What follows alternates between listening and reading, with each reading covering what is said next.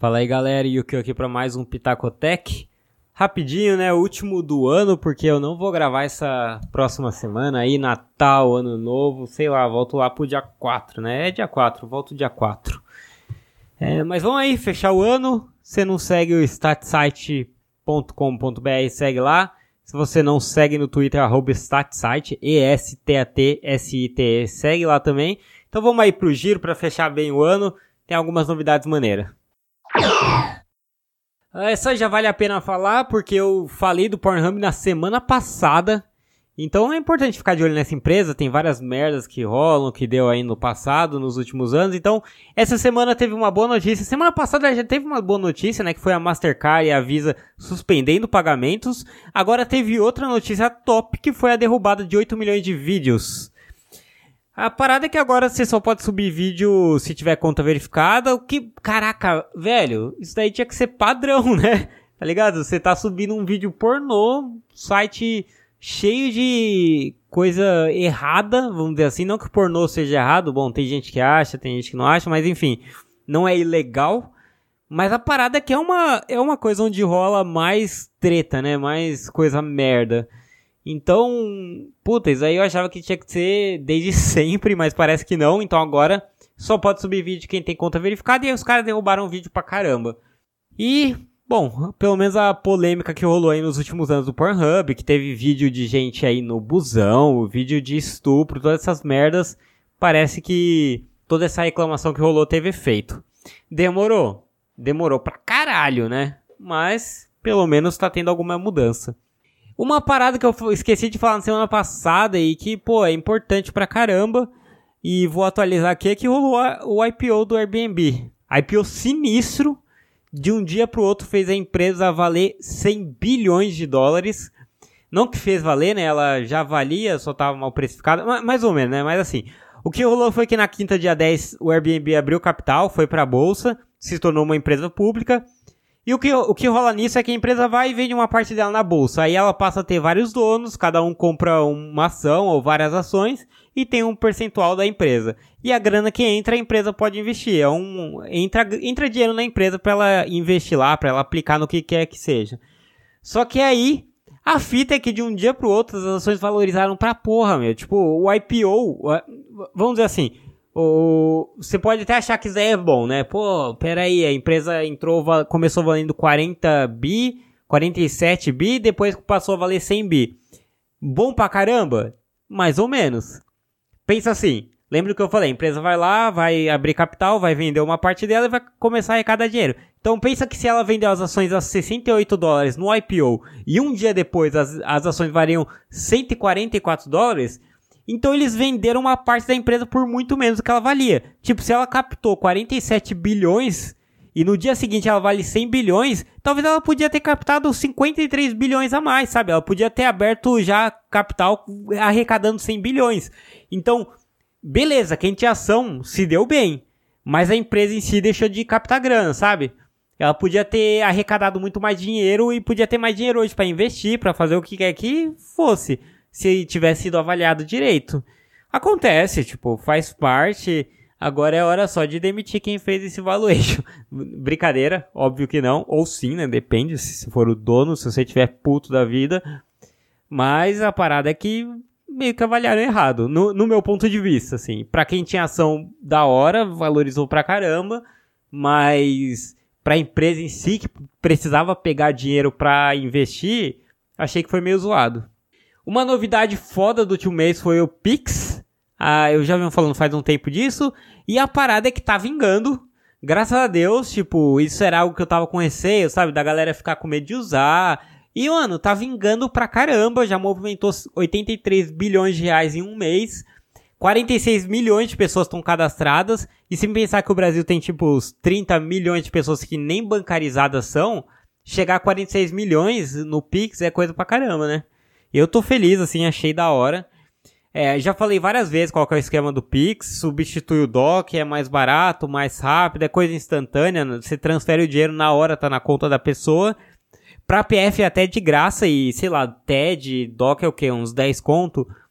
Então, é maneiro. Outros números aí, só para vocês saberem: 92 milhões de operações já realizadas, 116 milhões de chaves criadas. E além das 46 milhões de pessoas que eu falei, tem 3 milhões de empresas que já movimentaram grana também pela ferramenta. Então, pô, bom demais. O, o Brasil é muito foda nessa questão bancária. O Brasil é muito bom, ele vai muito bem. Isso não tem o que pagar pau pra gringo, porque a gente tá sempre muito bem. E aí o Pix chegou, foi uma puta revolução, achei muito da hora. Real, eu tô bem feliz com isso. Uh, nossa, pagar esse aqui. Vocês lembram que algumas semanas ou meses se pai eu saí um puta relatório do Congresso americano falando do monopólio das Big Tech, eu até falei aqui no Pitacotech. Rolou vários BO, Google, Facebook, Apple e Amazon estão na mira aí de várias reguladoras aí, vários reguladores. E agora a União Europeia chegou com demanda também. Os caras criaram o Digital Markets Act, DMA, e o Digital Services Act, DSA. Esse segundo, inclusive, substitui a Diretiva de Comércio Eletrônico, que já existia lá faz um tempo, em torno de 20 anos. Então, os caras estão atualizando aí as leis por causa disso, né? As Big Tech estão crescendo, estão ficando gigante, aí a galera quer mais regulação. Se é bom ou não, não sei. Mas qual é dessas regras, né? Vamos lá, vamos por partes. Assim, também não vou ser mega profundo, as regras vão estar tá aí no, nos os links na descrição, você pode ler, tem resumo aí na, no site da União Europeia, então já é maneiro para você ter uma noção, sem precisar ler o ato inteiro. Mas a, vamos começar pelo DMA, que é o Digital Markets Act. O que esse ato faz é mirar no que eles estão chamando de gatekeepers. E o que são esses gatekeepers? Eu acho que o principal é que eles são empresas que têm uma posição de intermediação, têm uma forte posição de intermediação, que significa que conectam uma grande base de usuários a um grande número de empresas. E fora isso, no site da União Europeia também falam que são empresas que têm uma po forte posição econômica, têm impacto significativo no mercado interno, está ativo em vários países da União Europeia e tem ou está prestes a ter uma posição consolidada e durável no mercado, o que significa que é estável no longo, ao longo do tempo. Né? Isso aqui eu traduzi direto do site deles. Então, assim, é a empresa que controla o acesso, né, entre aspas, a serviços online críticos e que atinge vários usuários. Por exemplo, a App Store, né, da lojinha da Apple, controla acesso ao, aos usuários de dispositivos iOS, porque é a única maneira dos desenvolvedores de aplicativos distribuírem seus aplicativos no celular iOS, que é uma galera que tem. A Amazon também é uma forma, faz essa conexão, porque sem ela os revendedores não conseguiriam ganhar vida. Tipo, a galera coloca coisa para vender no site da Amazon. Então é meio que isso. É, eu acho um pouco vago essa definição, não curti muito. Eu li lá no site, eu vou deixar aí para vocês para vocês terem mais ideia, às vezes se, se não ficou tão claro, eu já li, reli algumas vezes, mas é meio que isso, o core é o acesso aos serviços e que só essas empresas controlam. O, o Google não é bem um porteiro, né, um gatekeeper, mas você não vive sem o tráfego dele, então ele também entra como gatekeeper. Então você vê como é, é uma definição bem abrangente e até um pouco esquisita. Mas aí esse ato vai colocar uma porrada de normas. Então, por exemplo, a empresa vai ter que compartilhar certos tipos de dados com rivais e reguladores. A empresa também não pode favorecer seus próprios serviços nas suas plataformas. Por exemplo, a Amazon poderia priorizar listar os produtos próprios na sua loja. E dentro desse ato, aparentemente não vai rolar. A App Store também, ela pode preferenciar, dar preferência aos produtos Apple ali no, no, na lojinha, colocar eles no ranking bem e tudo mais. Também, em teoria, não pode. Elas também vão ter que relatar às autoridades planos de fusões e compra de companhias, o que é esquisito também, porque na verdade todas essas companhias, quando compram alguma outra empresa, precisa passar pela aprovação do regulador do país. Mas é isso, é uma série de normas, novas normas para controlar o poder dessas empresas. Faz sentido, né? Tem que ficar de olho, porque regulação sempre é um pouco complicado, pode piorar um pouco o mercado, mas de bate-pronto eu não me assustei muito. E vai ter multa pesada também, os caras falam em até 10% da receita anual. Isso é absurdo, é muita coisa. Vamos ver se vai rolar mesmo. E também tem o DSA, né, o, o, Digital Services Act, que eu falei, que é na mesma linha, mas dessa vez é visando plataforma online de grande porte. E aí na Reuters fala como as que possuem mais de 45 milhões de usuários. Então as plataformas vão ser obrigadas a fazer mais para combater conteúdo ilegal, é, uso que infringe direitos fundamentais e manipulação intencionais de informações para influenciar eleições e questões de saúde pública, entre outras diretrizes. Aqui eu estou lendo o que a Reuters falou. Então entra um pouco, por exemplo, Facebook, ele tem que fazer mais para não deixar que é, as notícias ali influenciem as eleições, porque foi o que rolou nos últimos, nos últimos anos. Talvez o WhatsApp também entre nessa, é o que parece. Então é isso, o fundamental é isso. Guarda esses nomes: DMA, DSA, Digital Markets Act, Digital Services Act, dois atos da União Europeia para combater o poder de algumas gigantes de tecnologia. E, mano, bora falar da treta da Apple e do Facebook. Rolou até tweet do Tim Cook para comentar essa parada. Não sei se vocês repararam aí, mas a Apple lançou uma atualização que permite que você veja o que os apps estão rastreando, quais apps estão rastreando suas atividades. E só que assim, além disso, tem um esquema de rótulos, sabe, porque o app vai, para como o app vai coletar seus dados. Então na App Store vai ter umas coisas que são assim, vai ter três rótulos, que é usado para rastreamento, vinculado e não vinculado. E fora isso, fora esses rótulos, fora você saber se o app está rastreando ou não, eles vão destacar informações sobre os dados coletados e um vai ter também um resumo da política de privacidade. Então, a parada assim, resumindo, no apanhado geral, é que você vai saber sobre a política de dados das empresas, né? Se as, se as empresas estão pegando os dados X, Y, Z, se estão usando para segmentar os anúncios, estão usando para a estratégia da empresa, tudo qual que vai ser o uso específico, né? Vai ter um resuminho ali da política de privacidade, dos dados e tudo mais. E o que deu treta é que o Mark Zuckerberg tá falando por aí que vai dar merda porque vai prejudicar pequenos negócios. O Facebook tá falando que isso vai impactar, né? Que esse essa nova diretriz da Apple vai impactar as pequenas empresas porque limita a capacidade de veicular anúncios personalizados. E aí acaba diminuindo, alterando, né? Piora o alcance dos seus clientes, né? Pensa que a empresa está fazendo propaganda, ela usa os dados da gente para direcionar bem. Ah, beleza, olha, o YouKill, ele acessa muita coisa de machine learning, vamos direcionar propaganda da Udacity para ele. E aí agora a Apple vai falar, ó, YouKill, eles estão rastreando aqui, estão falando que vão usar para segmentar anúncios. Você quer deixar, não quer? Então vai ficar um pouco mais transparente. Só que o Facebook tá pesando, porque tá falando, cara, vai ficar transparente assim, a galera não vai querer, vai começar a ter problema, vai prejudicar os negócios que querem fazer propaganda ali. E aí, isso daí tá meio ruim.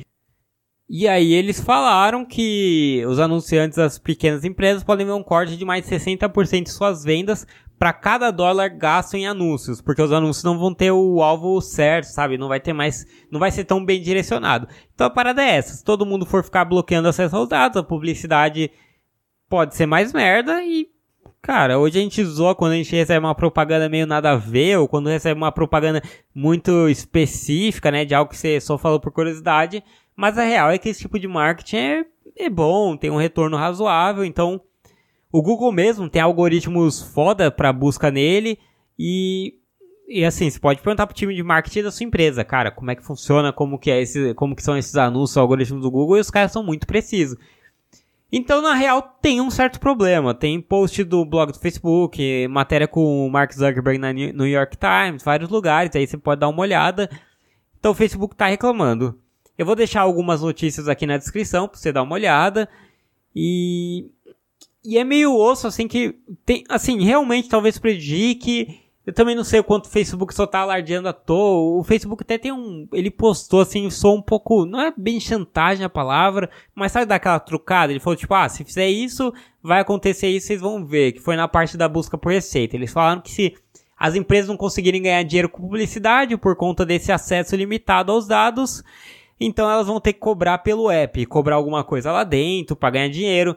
E isso pode até ser real, porque pensa, a empresa não vai conseguir mais direcionar anúncio bom, então vai, vai cair a receita. E aí, o que ela tem que fazer? Ah, vai começar a cobrar lá dentro. E a gente se acostumou muito com as coisas de graça, né? E aí, será que isso vai rolar mesmo? É difícil de prever, é coisa muito nova, não tem histórico, vamos ver o que, que acontece. Eu, eu acho, na, na real não acho nada não. Tô bem na dúvida, vou pensar um outro dia eu falo aqui minha opinião, quem sabe. E aí, como eu tô na pegada de ficar falando de Bitcoin aqui, só para atualizar, essa semana, pelo menos hoje, domingo à noite, 120 mil reais, tá o Bitcoin, ou 23.580 dólares, o que é animal, porque 5 dias atrás estava 19 mil dólares, então 21% de aumento em 5 dias. Quanto tempo isso daí você precisaria na poupança para ter 20 por, 21% de aumento? Tudo bem que não é uma comparação justa, porque Bitcoin tem muito mais, mais risco, né? Amanhã pode estar tá valendo zero, e na poupança nem tanto, então, sei lá, esse aumento meio que tá no risco, mas ainda assim é muito alto, né? Muita coisa. Tá tá bem alto o Bitcoin, não sei o quanto isso se sustenta. Alguns anos ele chegou a bater um pico, a gente achou que não ia mais voltar, né? Chegou a tipo 19 mil, aí caiu para 15, 12 e agora já voltou de novo a subir. Então talvez seja um pouco mais sustentável do que a gente pense. Aí, só para acabar aqui, não sei se vocês seguem o Elon Musk. O cara é meio web celebrity, né? E eu tô comentando aqui porque eu vi que esse tweet deu até uma notícia no Tecmundo, então talvez seja importante falar. Na hora que eu vi, eu tinha achado nada demais. Mas ele publicou uma foto da lua, mandando a galera aumentar o brilho. Aí quando você aumentava, tinha uma mensagem tipo: You, you are the star. Que é você, você é estrela. Fofo, né? Ele tem uns tweets meio maluco, mas esse foi maneiro, foi bem intencionado, então é isso. Então é isso, galera. Ficamos aqui com o último Pitacotec de 2020. Cara, agora dá uma descansada. As notícias vão estar aí no link da descrição. De vez em quando ainda vou postar coisa no StatSite, no Twitter, arroba StatSite. Então segue lá que pode ter notícia de Machine Learning, Inteligência Artificial. É, sigam também, acessem né, statsite.com.br para ver tutoriais de SQL, SAS, Python, R, bastante coisa que eu posso. Tem mais de 400 posts, então tá bem maneiro.